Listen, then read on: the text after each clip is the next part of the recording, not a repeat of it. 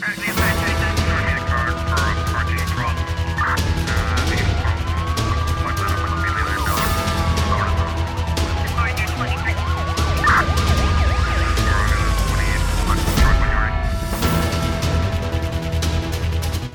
Cabo Verde cumpre hoje o primeiro de dois dias de luto oficial nacional pela morte de oito militares e um técnico do Ministério do Ambiente durante o combate ao incêndio florestal na Serra Malagueta. A informação consta da resolução do Conselho de Ministros que aprovou o luto oficial nacional. De acordo com o documento, os falecimentos ocorridos representam para as famílias, para o governo e para toda a nação cabo-verdiana perdas irreparáveis. Durante dois dias, a resolução estabelece que a bandeira nacional é colocada meia haste eh, em todos os edifícios públicos no país, bem como nas representações diplomáticas e consulares de Cabo Verde, sendo cancelados os espetáculos e manifestações públicas. Em causa está o combate a um incêndio que deflagrou no sábado na Serra Malaguete e Figueira das Naus, na Ilha de Santiago. Durante o dia de domingo, uma viatura das Forças Armadas despistou-se, acidente que provocou a morte a oito militares, tendo ainda morrido nestas operações um técnico do Parque Natural da Serra Malagueta. E o chefe de Estado-Maior das Forças Armadas acredita que dentro de 15 a 20 dias poderá ter os resultados da investigação sobre as causas do acidente de aviação que provocou a morte de oito militares que estavam a ser transportados para auxílio no combate ao incêndio na Serra Malagueta. Em conferência de imprensa realizada no final, ao final da tarde desta segunda-feira na praia, o comandante, o contra-almirante António Duarte Monteiro referiu que por razões ainda a serem apuradas apuradas, a viatura militar acabou e embateu e acabou por capotar, provocando a morte imediata. Cinco operacionais, dois militares acabariam por morrer no hospital.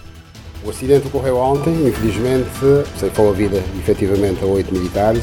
Como deve perceber, ontem estivemos focados em fazer a recolha dos corpos e também eh, prestar todo o apoio, sobretudo às aos familiares das vítimas. Uh, hoje foi já instaurado o processo de, de, averiguações e entre outros processos administrativos. A peritagem poderá ser uh, requerida por uma uh, instância externa às Forças Armadas, se não tivermos essa capacidade. portanto, não poderei avançar quando é que poderemos ter o resultado das, das investigações, mas estou em crer que no decurso de 15 20, entre 15 a 20 dias podemos ter na verdade, os resultados ah, apurados das causas que efetivamente estiveram na base desta ocorrência. O chefe de Estado-Maior das Forças Armadas avança que no momento do acidente estavam 31 militares na viatura. António Duarte Monteiro garante que o veículo estava em perfeitas condições operacionais.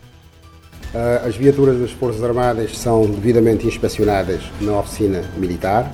Temos uma oficina que tem todas as condições para fazer portanto, a manutenção dos nossos veículos e só são empregos se estiverem efetivamente em condições de segurança.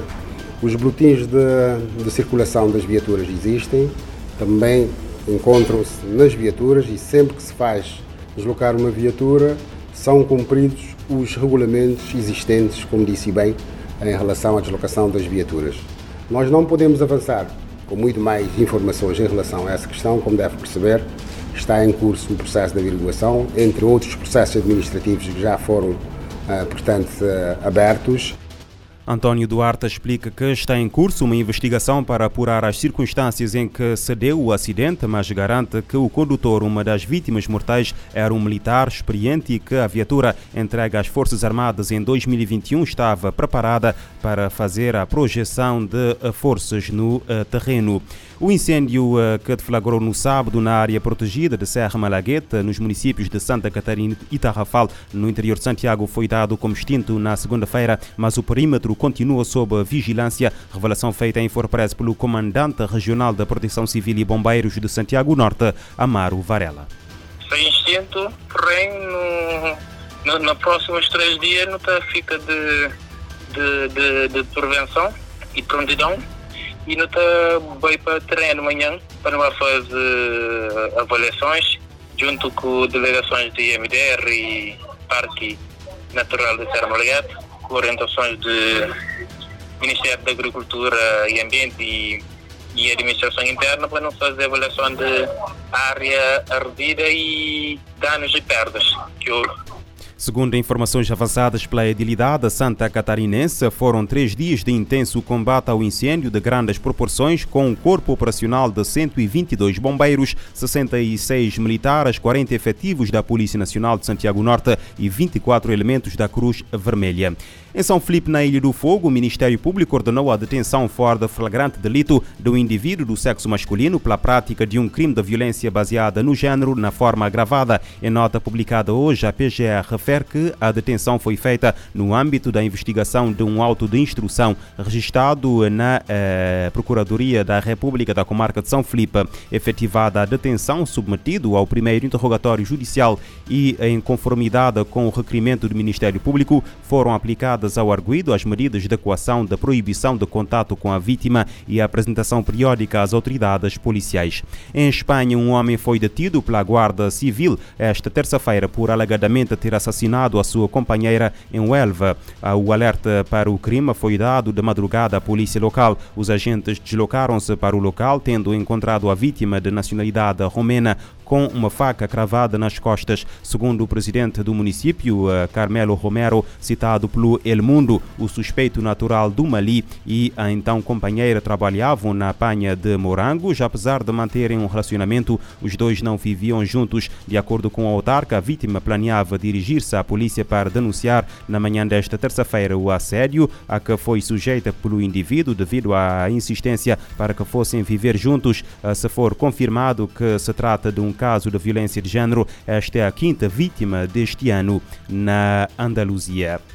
A ONU alerta para o agravamento da violação de direitos humanos na Líbia. Especialistas independentes concluíram a análise iniciada em 2020 no país africano para o chefe de direitos humanos da ONU. Contrabandistas e traficantes de seres humanos eh, sabem que a comunidade internacional está atenta. O Conselho de Direitos Humanos divulgou um relatório da missão de apuração de fatos sobre a Líbia, pedindo uma investigação e instauração de processo penal contra supostos responsáveis por cometer violações e abusos no país. Num projeto de resolução, o Conselho quer que a ONU forneça assistência técnica para melhorar a situação dos direitos humanos na Líbia, em conflito desde 2011, quando o ex-líder Muammar Gaddafi saiu do poder. A situação levou à divisão entre o governo interino, baseado na capital Trípoli, no ocidente, e um segundo governo com sede no leste, apoiado pelo comandante militar Khalifa Haftar.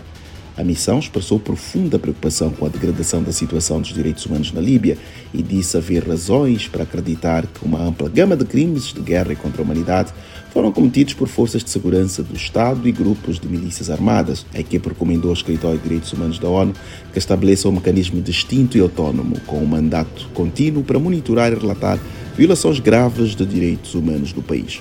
Da ONU News em Nova York, Eleutério Guevara. O documento alerta que, entre outras questões, muitos migrantes presos na Líbia enquanto tentavam chegar à Europa estão a ser sistematicamente torturados e forçados à escravidão sexual.